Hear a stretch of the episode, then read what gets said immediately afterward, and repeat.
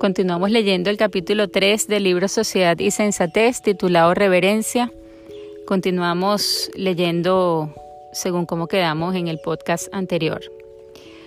Una breve ojeada a las actitudes de los hombres entre sí, desde el comportamiento en las cosas más pequeñas hasta en las más grandes, nos hará ver que lejos estamos de la reverencia ideal a que hemos aludido y aún del más débil conato por alcanzarla.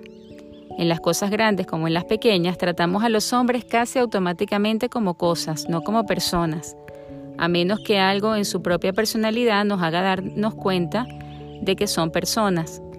Podemos comenzar por observar algo tan insignificante y de todos los días como nuestra actitud con un camarero.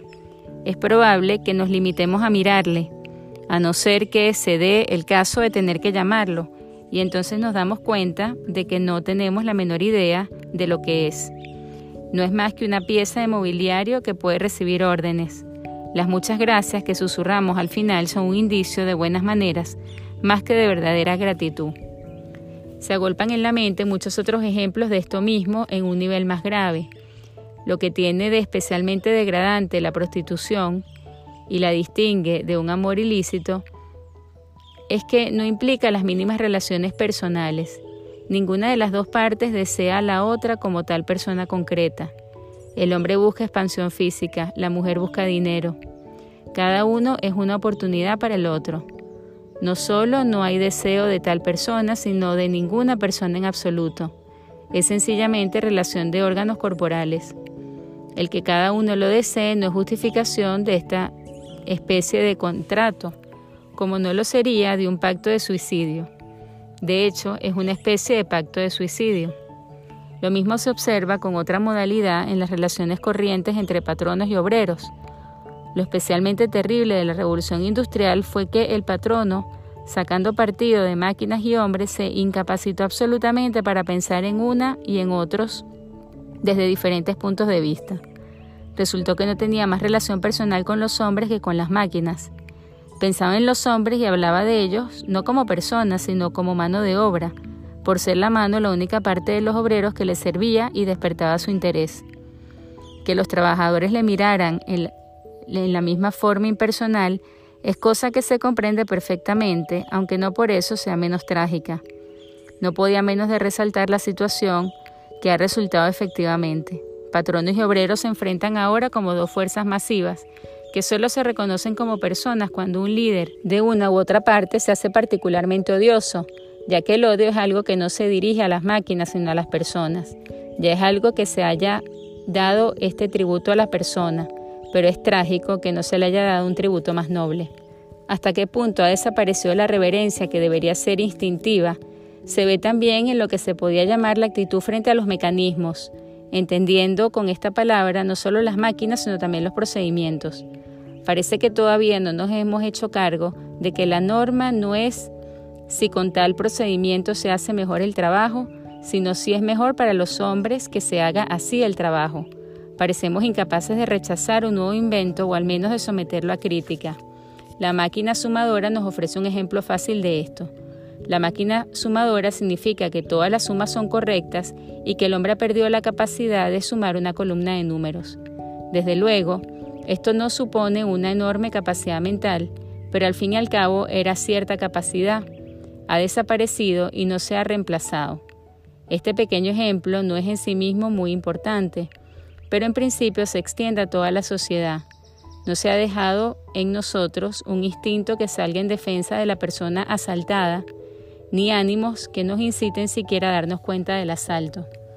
Los ejemplos que hemos aducido no implican necesariamente malicia o maltratamiento deliberado de otros seres humanos. El consumidor dará quizás buena propina al camarero. El mujeriego tiene la sensación de que su asunto con la prostituta ayuda a ésta a vivir. El patrono puede ser una persona amable. Todos estos casos no significan necesariamente más que una falta de atención a lo que debiera ser lo primero en considerarse. Pero el hombre es capaz de cosas peores que estas en relación con sus semejantes cosas que implican un directo, consciente y deliberado abuso de los demás en favor de su propio interés, lo cual es una de las mayores profanaciones. Usar el nombre de Dios sin reverencia es normalmente una profanación menor en comparación con la de usar la imagen de Dios sin reverencia. Dios es más vulnerable en el hombre vivo, hecho a su imagen y semejanza, que en el sonido que ha escogido el hombre para nombrarlo. Parte de la semejanza del hombre con Dios consiste en que tiene inteligencia, con la cual puede ver la verdad y expresar la verdad como la ve. Forzar al hombre a decir lo que no ve es la mayor irreverencia con el hombre y con Dios. Esto embota el sentido que tiene el hombre del valor de la verdad. Le hace usar torcidamente su propia facultad de expresión. Impedir que el hombre diga lo que cree es una ligera intromisión totalmente distinta de obligarle a decir lo que no cree. No se presta el menor servicio a una doctrina verdadera o falsa forzando al hombre a expresarla contra su voluntad. Solo se logra desprestigiarla. Si se trata de una doctrina religiosa, es una forma de usar el nombre de Dios en vano. Sin embargo, esta no es la peor violación de la persona humana. Es grave forzar a uno a decir lo que no ve, pero forzarle a ver lo que no ve es el colmo de la profanación. Para esto se multiplican las técnicas modernas. A esta cosa terrible se la llama condicionar. La inteligencia humana está destinada a ver un orden de visión como el ojo está destinado a ver en otro. Decir a la inteligencia humana, ve lo que yo te digo, es en gran parte lo mismo que decírselo al ojo. Desgraciadamente la diferencia está en que con esto se puede perjudicar a la inteligencia mientras que al ojo no. Al ojo se lo puede únicamente destruir, pero en este caso el hombre sabe que está ciego, mientras que en el otro el hombre cree que ve. El hombre parece sobrevivir como hombre integral, pero solo es una parte de hombre. Sea que los anunciantes traten de aturdir a los hombres con reclamos y eslogans, o que los tiranos introduzcan eslogans en la trama misma de la vida que hay que vivir, en ambos casos se usa del hombre sin reverencia. De esta manera se puede destruir el oído del hombre lo mismo que haciéndole una puntura en el tímpano. La reverencia prohíbe ambas cosas. El hombre procede con la mayor sencillez y responsabilidad cuando hace lo que él escoge libremente a la luz de lo que él mismo ve en la realidad. Naturalmente puede ver la realidad en forma completamente errónea y puede por tanto obrar a la luz de su falsa visión o obrar tan mal, no obstante su recta visión, que sea necesario reprimir su acción y tratar de corregir el defecto de inteligencia o de voluntad de que procede. Pero tal intervención debe intentarse con cautela y con temor reverencial, como quien apresta a restaurar una obra maestra deteriorada. El moderno arranque desaprensivo del reformador social, que dice yo lo arreglaré, con ser esencialmente una frivolidad, no se salva de blasfemia. El trabajo de restauración supone un profundo conocimiento de la naturaleza humana, una profunda reacción ante la realidad esencial, una profunda conciencia de la propia insuficiencia. Debe siempre emprenderse para el bien del hombre o para impedir el daño de otros hombres, nunca para buscar el interés propio.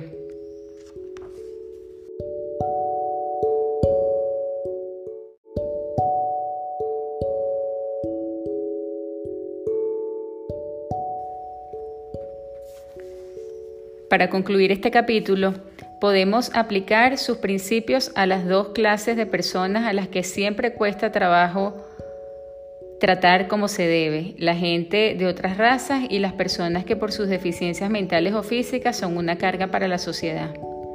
1. Es fácil hallar blancos que miran de arriba abajo a las personas de color, civilizados que miran así a los salvajes, arios a judíos, nórdicos a celtas. La gente de todas las razas tienden a ver a las de otras razas como especies inferiores de hombres, como tipos más o menos curiosos.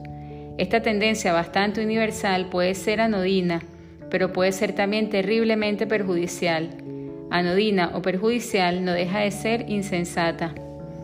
Para llegar a lo que es el hombre debemos considerar sencillamente al hombre, no al hombre blanco, al civilizado, al ario, al nórdico o al australiano, familia a la que yo mismo pertenezco. Todos estos adjetivos no pasan de ser adjetivos. Ninguno de ellos influye en el sentido de la palabra hombre. La naturaleza del hombre y los derechos del hombre están ya establecidos antes de considerar qué añade, si es que añade algo, el ser blanco, civilizado, ario, nórdico o australiano. Y todo lo que hallamos ser verdad acerca del hombre y el fin del mismo, y los valores y derechos que dimanan de la naturaleza y del fin, los aplicamos sin ninguna clase de distinción al negro, al salvaje, al judío y a cualesquiera otras razas y naciones. El hombre es un fenómeno de envergadura mundial.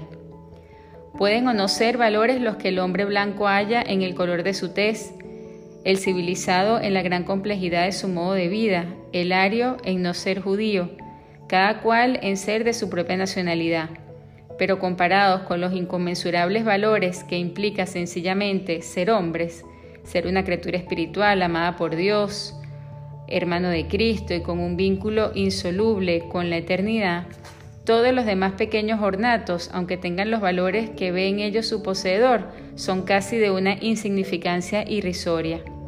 Que pasen tres meses después de la muerte de vuestro hombre blanco, civilizado, antisemita, ciudadano de cualquier país y veréis lo que queda de sus especiales valores para distinguirlo del resto de los hombres.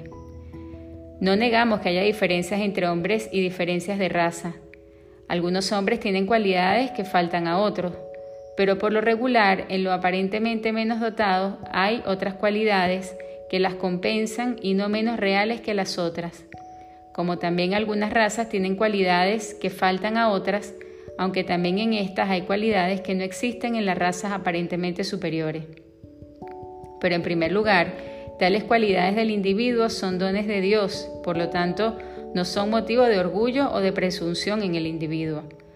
Como también las cualidades de la raza son dones de Dios y en ningún modo debidas al individuo, que no pueda hacer valer el privilegio de haber escogido tal raza o el mérito de haber nacido en ella. En segundo lugar, estamos obligados a la misma reverencia para con todos los hombres. Si tenemos que algo que otro no tiene, toda nuestra ambición debería ser compartir con ellos lo que tenemos nosotros y no tienen ellos, así como aprender de ellos lo que ellos tienen y nos falta a nosotros. Quien quiera que no vea en otra raza las cualidades que serían de provecho para su propia raza, es sencillamente corto de vista. 2. Hay que tener bien fijo en la mente que los derechos del hombre radican en la naturaleza del hombre, contra una tendencia aparentemente moderna que piensa demasiado en términos de la utilidad del hombre para la sociedad. Las exigencias que el hombre puede hacer valer frente a la sociedad no dependen de su utilidad para la misma sociedad, sino sencillamente del hecho de ser hombre. Ya hemos visto que sus derechos no son simples concesiones que le ha hecho la sociedad, ni son retribuciones con que la sociedad paga sus servicios. Su derecho a la subsistencia, por ejemplo, deriva de su utilidad social, aunque puede perderlo por su inutilidad culpable. Un hombre puede estar enfermo, inválido o demente. La sociedad tiene para con él exactamente los mismos deberes que para con sus miembros más útiles. Los deberes de la sociedad para con el individuo no son sencillamente compensación de lo que el individuo hace por la sociedad derivan sin más del hecho de que es hombre y de que existen para él el bien de los hombres. De hecho, la cualidad de una sociedad se puede deducir del valor que atribuye a personas que no tienen la menor utilidad para ella. Naturalmente, el miembro individual está obligado a servir a los otros conforme a su capacidad, pero solo conforme a su capacidad. La sociedad no está obligada a mantener al perezoso, pero sí al desamparado. Además, puede haber modos de servir a la sociedad, por ejemplo, aceptando de buena gana los sufrimientos que no se pueden pesar en el platillo de una balanza. Pero de una manera o de otra, el hombre tiene valor como hombre. Este es el primer principio de la sociología cristiana. Hasta aquí nuestro, nuestra lectura del día de hoy. Continuamos mañana con el capítulo 4 del libro Sociedad y Sensatez del escritor inglés Jefe J. Sheed. Hasta la próxima.